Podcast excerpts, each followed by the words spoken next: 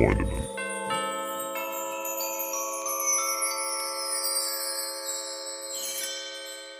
Max, kannst du dich noch an dein letztes Mal erinnern, als du Schluss gemacht hast? Ja, das letzte Mal, als ich Schluss gemacht habe, war eigentlich, als ich mit meiner jetzigen Frau zusammengekommen bin. Weißt du das eigentlich, dass du parallel dazu noch was Weiß ich gar nicht, müsste sie mal fragen. Hey, ich hatte noch, bis unsere erste Tochter geboren wurde, Nein, parallel noch so ein, ja, es war aber nichts Ernstes, so wie mit dir. Ich habe dann wirklich irgendwann die Reißleine gezogen und Irgendwann war mir klar, als ich meine Tochter auf den Händen hatte, ähm, das geht so nicht. Das geht ja nicht mehr. Nee, äh, es war am Anfang, als ich meine damalige, also jetzige Frau und als ich sie kennengelernt habe, hatte ich noch parallel jemand anderen kennengelernt. Das war, ich habe sozusagen. War das nicht die, die so unordentlich war, die so, so ja, genau. halbmäßig war? Mhm, genau. Oh, Die hat auch geraucht. so. Oh. Aber so ein halbmäßig, das finde ich immer schwierig.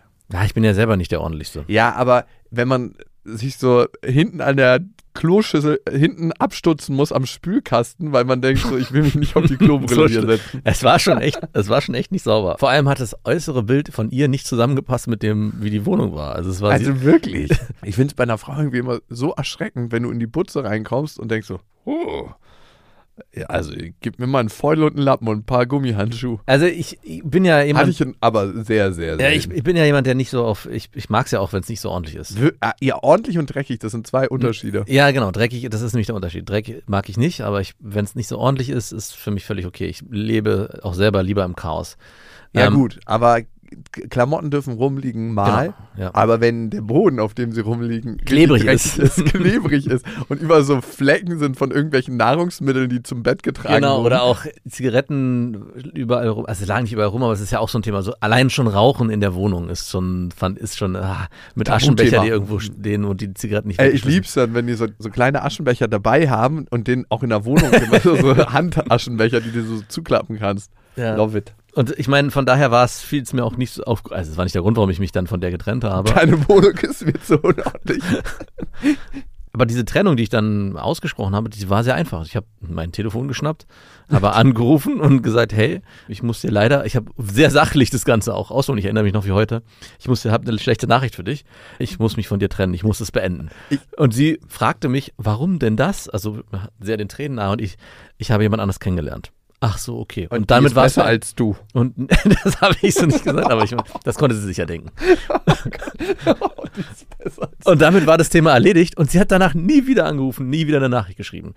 Und ich dachte mir, wow, so einfach und locker easy war es noch nie.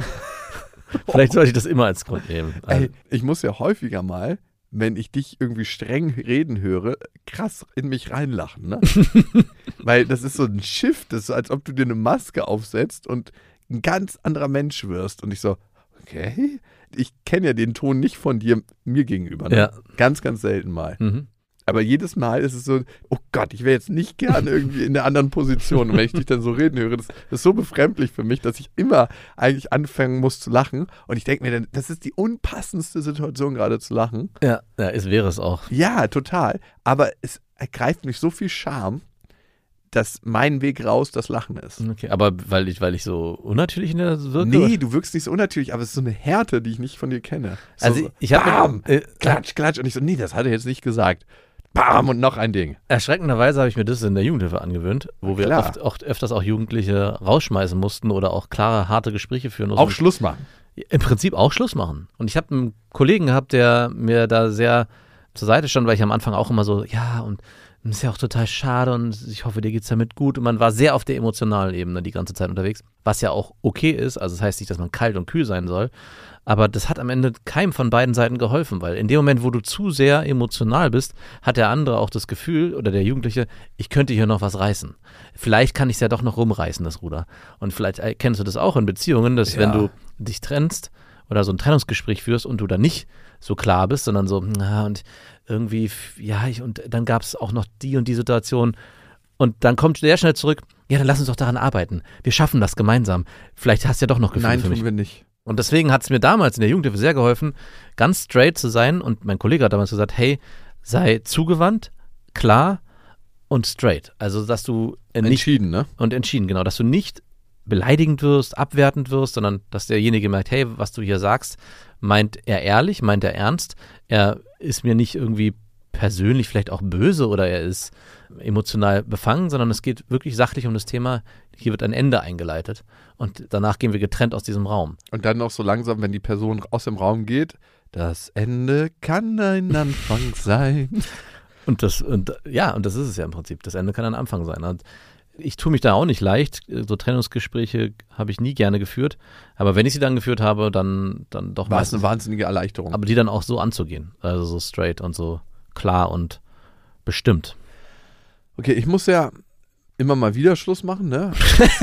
ich muss, eigentlich, eigentlich müsstest Nein. du der Profi sein. Nee, nee, nee. Nicht in Beziehung, sondern in meinem Arbeitskontext, so, ne? okay. Aber auch in Beziehung, oder? Ja, aber auch in- in meiner Firma Mhm. gibt es immer mal wieder Situationen, wo ich mich von MitarbeiterInnen trennen muss. Und das ist eine Sache, die mir unglaublich schwer fällt. Aber wenn ich merke, das passt einfach nicht, entweder zum Beispiel von Sachen, die man vorher abgemacht hat und dann gibt es wirklich einfach nicht die Fähigkeiten dahinter. Oder es passt menschlich total überhaupt nicht ins Team, das gab es auch schon mal, Ja. Dass ich irgendwann sagen muss, Ich glaube, am einfachsten ist es, wenn derjenige sich einfach Fehler noch und nöcher geleistet hat, wo man einfach, wo für beide Seiten klar ist. hier gibt es gar keine Fehlerkultur. Du weißt doch selber, woran es liegt, oder? Wir müssen noch gar nicht darüber hören. Ja, ich weiß, ich. Wo ist die Tür? wo kann ich gehen? Du bist doch richtig ekliger geworden. Nee, das fällt mir unglaublich schwer.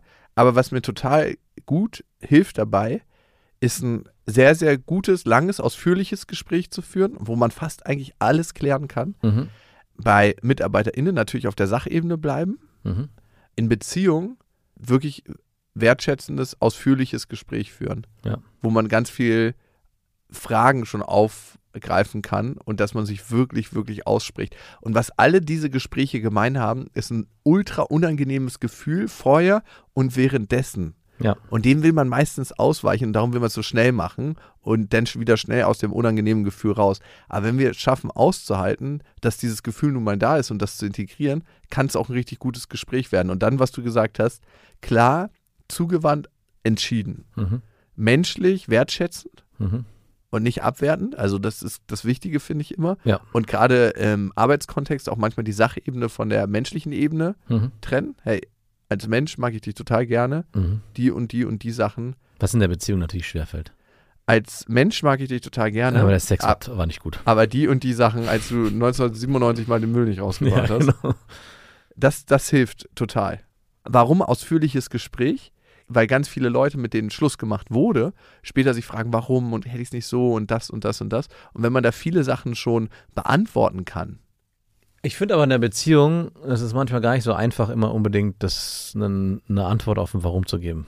Und auch das darf sein. Also ich glaube, du kennst es auch, dass es manchmal Beziehungen oder Affären oder was auch immer gab, wo du dich getrennt hast und die Person dir gegenüber saß und gefragt hat, warum? Es lief doch weil alles es so gut. einfach nicht gereicht hat. Ja. Nee, das ist ja ganz oft die Antwort. ja, aber sagst du das dann auch so klar? Ja, ich sage dann, weil sich bei mir nicht die Gefühle entwickelt haben, auch nicht nach einer Zeit, die für mich notwendig sind, um mit dir eine tiefere Beziehung zu führen. Was dann sehr klar und bestimmt wäre. Das wäre sehr gut. Schwierig ist, wenn man anfängt zu strugglen in so Situationen. Also wenn man auch da nicht klar bleibt und auf diese Antwort dann, ja, ich weiß es auch nicht, vielleicht liegt es auch an mir und so. Ich bin jetzt gerade einfach in so einer Phase. ja. Bäh. Könnte ich noch was daran ändern, dass du aus dieser Phase kommst? Und dann bekommt man in so eine Endlosschleife. Ja. Und dann gibt es Versöhnungsex. Eine Sache könntest du jetzt recht akut ändern. Da würde ich mir vielleicht noch überlegen. Dick Deeper